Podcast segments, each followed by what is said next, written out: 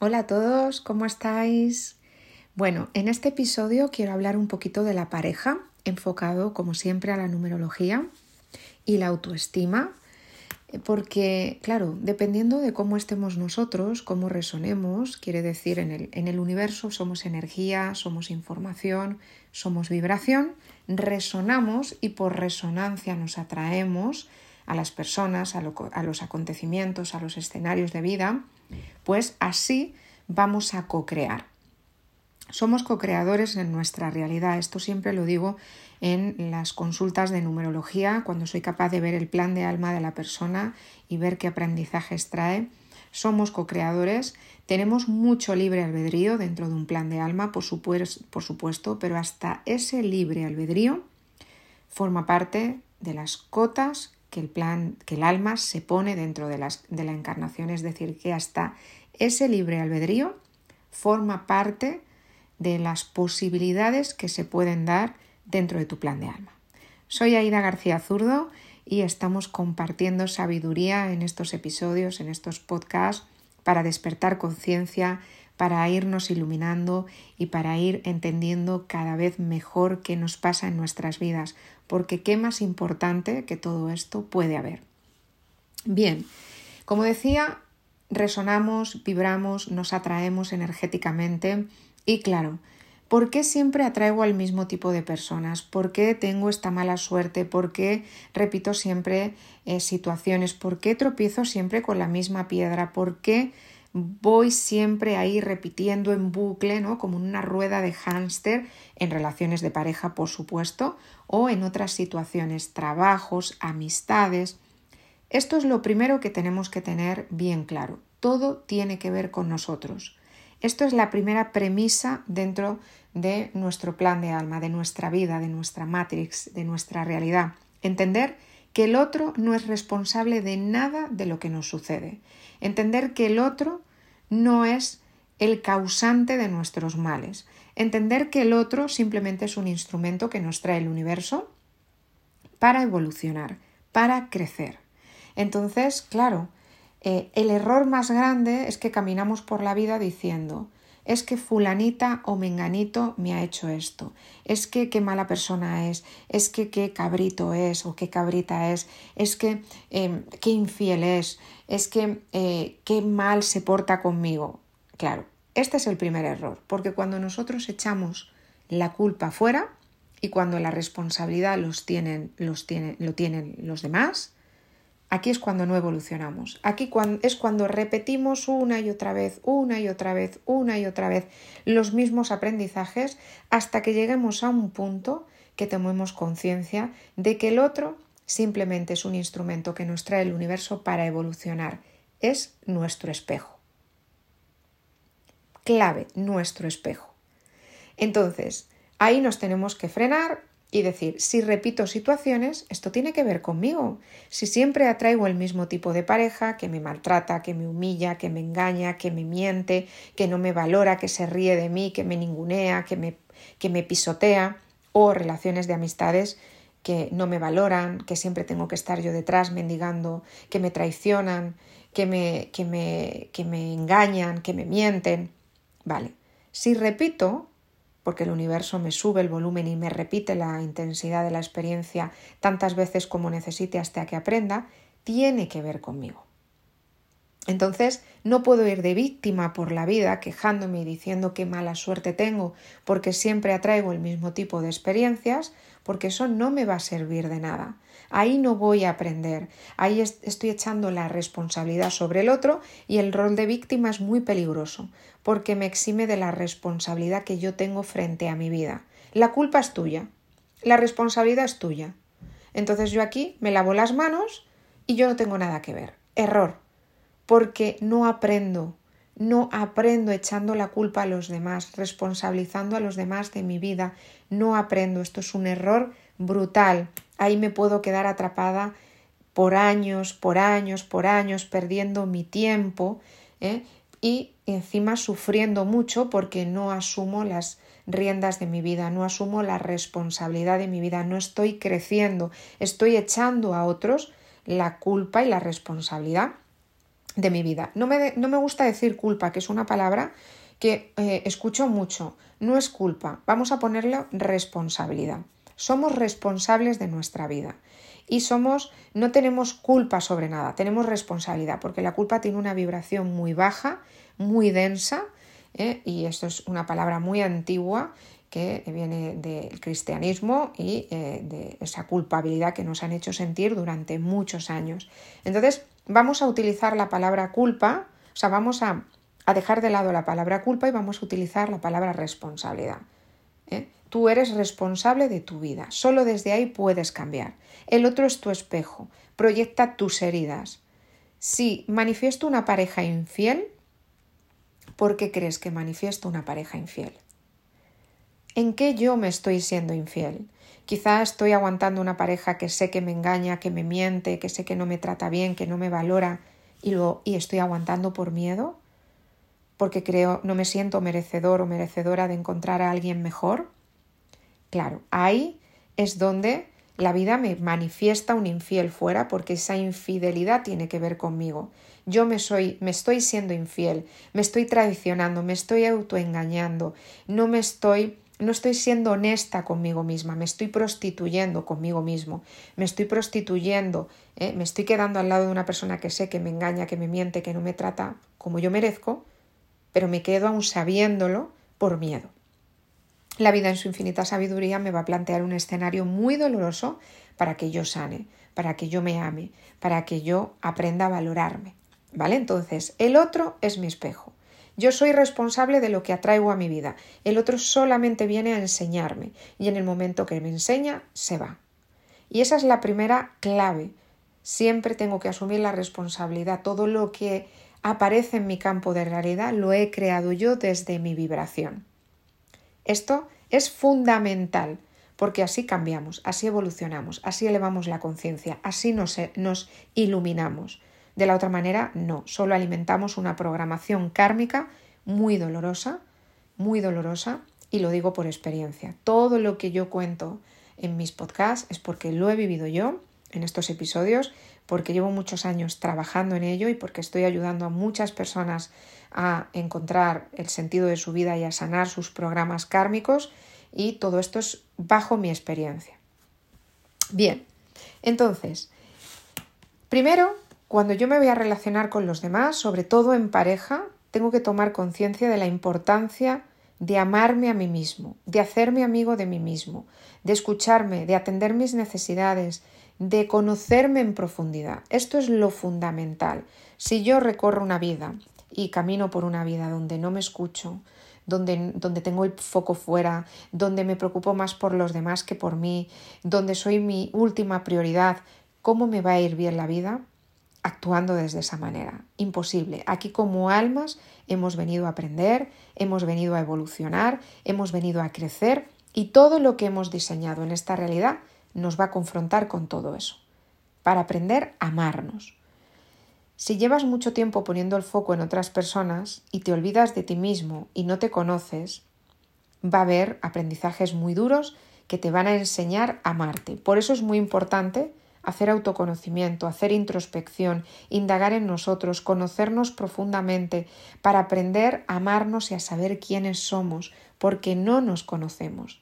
Llevamos tantos años pendientes de los demás, intentando agradarles, cuidarles, solucionarles la vida, que somos nuestra última prioridad y ahí es donde sufrimos, nos enfermamos y ahí es donde no evolucionamos porque la vida nos está repitiendo constantemente lo mismo a ver si espabilamos, se nos cae la venda de los ojos y empezamos a trabajar en nosotros y a ser nuestro primer amor, nuestra prioridad. ¿Cómo me muestra la vida que no me amo? Que me equivoco en mi planteamiento, en cómo estoy actuando, en cómo estoy relacionándome. Allí donde utilizo una estrategia, la vida me pondrá un conflicto con las personas que me estoy relacionando, muy fuerte, muy doloroso. Primero empiezan flojitos, ¿eh? esto, las almas viejas empezamos ya desde, desde pequeñitos a tener mucha confrontación, pero si no queremos atender las señales que nos pone la vida, cada vez serán peores. Estas estrategias, que ahora las vamos a ver, son estrategias aprendidas en la infancia. Forman, parte de nosotros, de nuestro personaje egoico, de nuestro de ese personaje que vamos alimentando en base a las experiencias que hemos tenido en la infancia, en el colegio, lo que nos da en la Matrix, el sistema en el que vivimos. Todas esas creencias van formando un ego y vamos aprendiendo a sobrevivir en esta encarnación. ¿Qué hago para ganarme el amor del otro? Desde mi ego y desde mi personaje y desde estas estrategias de supervivencia que la vida me va a desmontar para que yo aprenda.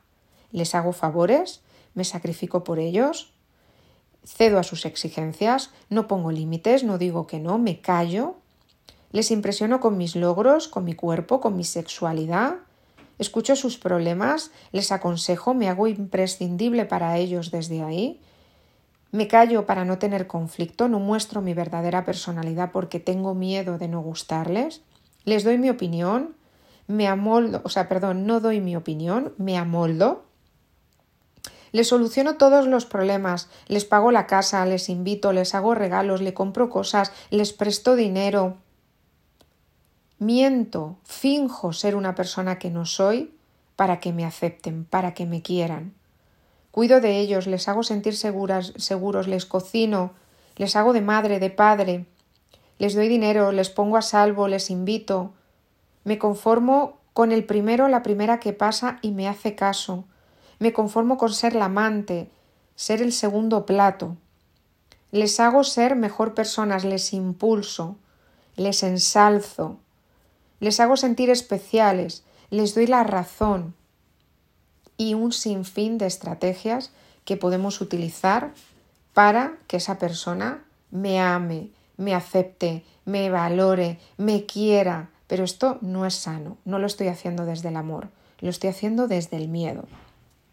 Estas conductas generan, generan mucha dependencia emocional, generan dominación o, sumisión y alimentan relaciones muy dolorosas, muy tóxicas, muy disfuncionales, basados en que yo elijo a esa pareja desde el miedo, desde esa vibración de miedo, no me siento merecedor, no me quiero, no me valoro, no soy capaz, no voy a poder, me tengo que conformar, no sé estar solo, necesito a alguien desde la necesidad, desde el agarrar, enganchar, pero no desde el amor real. Cuando hago las cosas por los, por los demás desde el corazón, es perfecto. Ahí no hay ningún problema, ahí todo es perfecto, entrego lo que tengo de corazón sin esperar nada a cambio, me muestro tal y como soy. El problema es cuando lo hacemos desde nuestra necesidad de que nos amen y entonces utilizamos estas estrategias de manipulación inconsciente que hemos aprendido para sobrevivir y ahí es donde la vida me lo va a desmontar todo y me va a hacer pasarlo mal hasta que tome conciencia. Debajo de ese comportamiento hay mucho miedo. Miedo a que no me amen, a que no me valoren, a ser no suficiente, a que me rechacen, a ser excluido del grupo, a no merecer, a no ser interesante para los demás, a la soledad, a que me hagan daño. Allí donde yo utilice cualquiera de estas estrategias, la vida me plantará un conflicto fuerte, me sacudirá con mucha fuerza, presentándome una situación muy dolorosa para que no me quede más remedio que aprender, sanar, desapegarme y soltar. Y si no lo veo a la primera, la vida me lo repetirá tantas veces como sea necesario, subiéndome el volumen hasta que tome conciencia y lo cambie. Esto es así. Esto es Dos por dos son cuatro, matemática pura, y si no, observar vuestras vidas y veréis que esto es real. Todo lo que yo no aprenda, la vida me lo repetirá tantas veces como sea necesario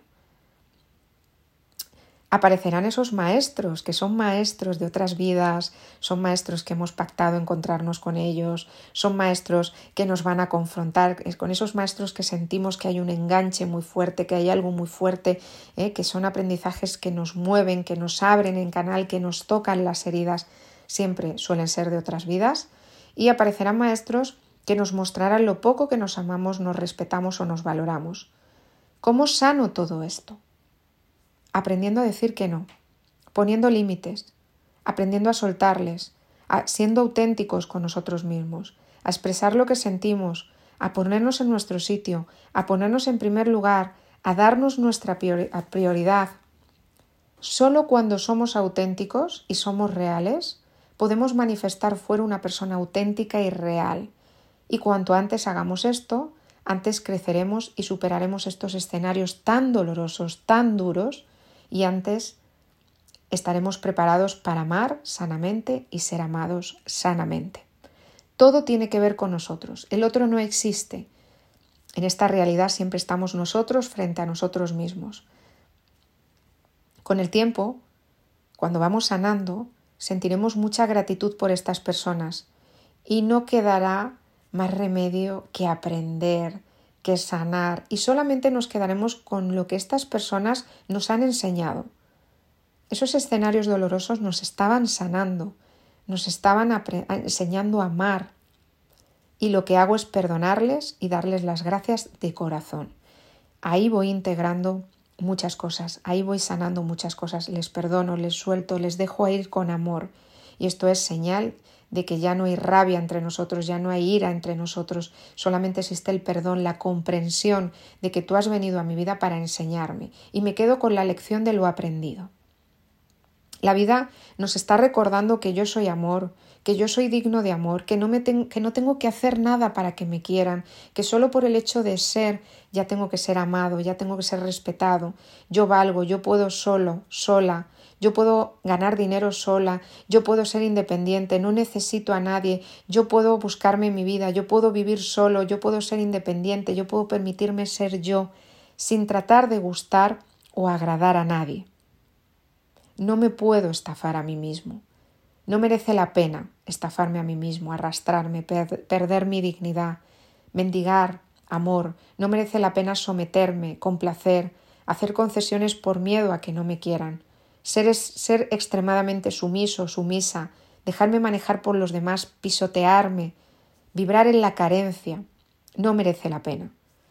Todo esto son estrategias egoicas, basadas en el miedo. El ego representa ese yo pequeñito nuestro la identidad con la que nosotros nos mostramos a los demás, a nosotros mismos. El ego puede ser muy bueno para, para, conseguir muchas cosas, para superarme, para ponerme en mi sitio, pero si utilizamos estas estrategias egoicos, egoicas desde nuestro yo pequeño, carente, mendigo, ¿eh? y eh, ese, ese, ego que está constituido por experiencias muy dolorosas, muchos aprendizajes y muchas heridas y muchos miedos de la infancia, claro, ese ego va a ponerse máscaras. Ese ego quiere tapar debilidades, aparentar fortaleza. ¿eh? A veces ese ego representa conductas muy infantiles. A veces ese ego, eh, ese ego no quiere aprender de los errores del pasado. A veces ese ego nos perjudica porque quiere tomar el control de su vida y no fluye con la vida, no confía en que hay cosas mejores al otro lado. Hay personas mejores al otro lado dispuestas a darnos su amor real, pero queremos controlar, queremos poseer, utilizamos la violencia, la destrucción. Claro, ese ego nos perjudica porque quiere tener la razón, porque nos sentimos ofendidos, porque creemos que nos atacan, porque tenemos siempre la necesidad de ganar y de triunfar para ser mejor, queremos aparentar algo a que a veces no somos, tenemos la necesidad, necesidad de sentirnos superiores, Claro, impresiono con mis logros, ¿eh? todo eso es del ego, son estrategias del ego. Así que el ego siempre utilizado desde esa parte carente, desde el miedo, pues eh, eh, nos hace sufrir mucho.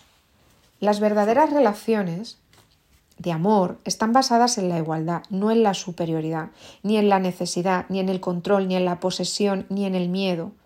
Están basadas en un compartir real con el otro desde un clima, desde un clima armónico, desde un clima sano. Las verdaderas relaciones están basadas en la libertad. Por eso tengo que abrir a amarme, tengo que conocerme, tengo que estudiar, tengo que leer, tengo que buscar respuestas, tengo que recorrer un camino donde entienda que lo que me pasa es por algo y tengo que encontrar la razón. No puedo mirar para otro lado como si esto no fuera conmigo, porque la vida me va a repetir la experiencia.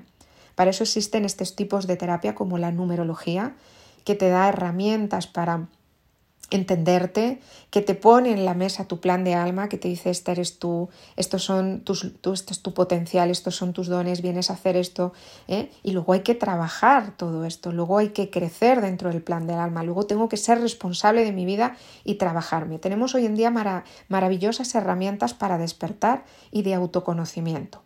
La numerología para mí es mi herramienta estrella porque ahí es donde yo veo que he sanado, que he comprendido muchas cosas y que estoy ayudando a muchas personas a sanar. ¿eh? Con un coaching numerológico también puedes avanzar mucho en tus procesos de vida. A veces solo no podemos. A veces necesitamos a personas que nos impulsen, que nos animen, que nos ayuden a enfocarnos. ¿eh? Un, un coaching numerológico en base a tu numerología, potenciar, reforzar aspectos que tú solo no puedes. ¿eh? Por eso hay que utilizar el autoconocimiento, estas herramientas de despertar, estas herramientas maravillosas para elevar la conciencia, para entendernos, para ayudar a comprendernos, para conocernos. Entonces, tengo que aprender a aceptarme, a recuperar mi poder 100%, a ser yo, a decir que no realmente cuando pienso que no y a decir que no cuando siento que no y no decir lo contrario. Tengo que hacer lo que quiero y no lo que se espera de mí. Tengo que dejar ir, tengo que soltar, tengo que dejar de, actuar desde la manipulación, tengo que soltar lastres. Y esto es mucho del 6 kármico en numerología. Especialmente el 6 kármico tiene que hacer un gran trabajo con todo esto. El 6 kármico es una de las vibraciones que trae las peores heridas emocionales que hay, abandono, rechazo, abuso, injusticia, traición, viene a hacer un gran trabajo con sus emociones y sus sentimientos, puede tener muchos desequilibrios emocionales, puede quebrar a nivel psicológico y emocional, son eh, vibraciones muy fuertes, con una sombra muy fuerte, que la persona puede incluso querer quitarse la vida si no entiende qué pasa en su existencia, si no trabaja en ella misma. El 6 kármico conecta con la sombra, los miedos más profundos, ¿eh? con una desvalorización muy profunda, con un vacío muy profundo emocional, por eso busca y busca y busca fuera y se engancha y se apega y sufre mucho. Por eso hay que trabajar muchísimo en uno mismo. Así que bueno, aquí eh, aprenderemos un poquito de la numerología, aprenderemos un poquito a cómo amarnos más, a tomar conciencia de que tenemos un trabajo por hacer en esta encarnación. Hemos venido a pasarlo bien, a disfrutar, pero hemos venido a conocernos. Y nuestra prioridad aquí es aprender y saber y descubrirnos. No se nos puede olvidar esto. Un abrazo muy fuerte y nos vemos en el siguiente episodio.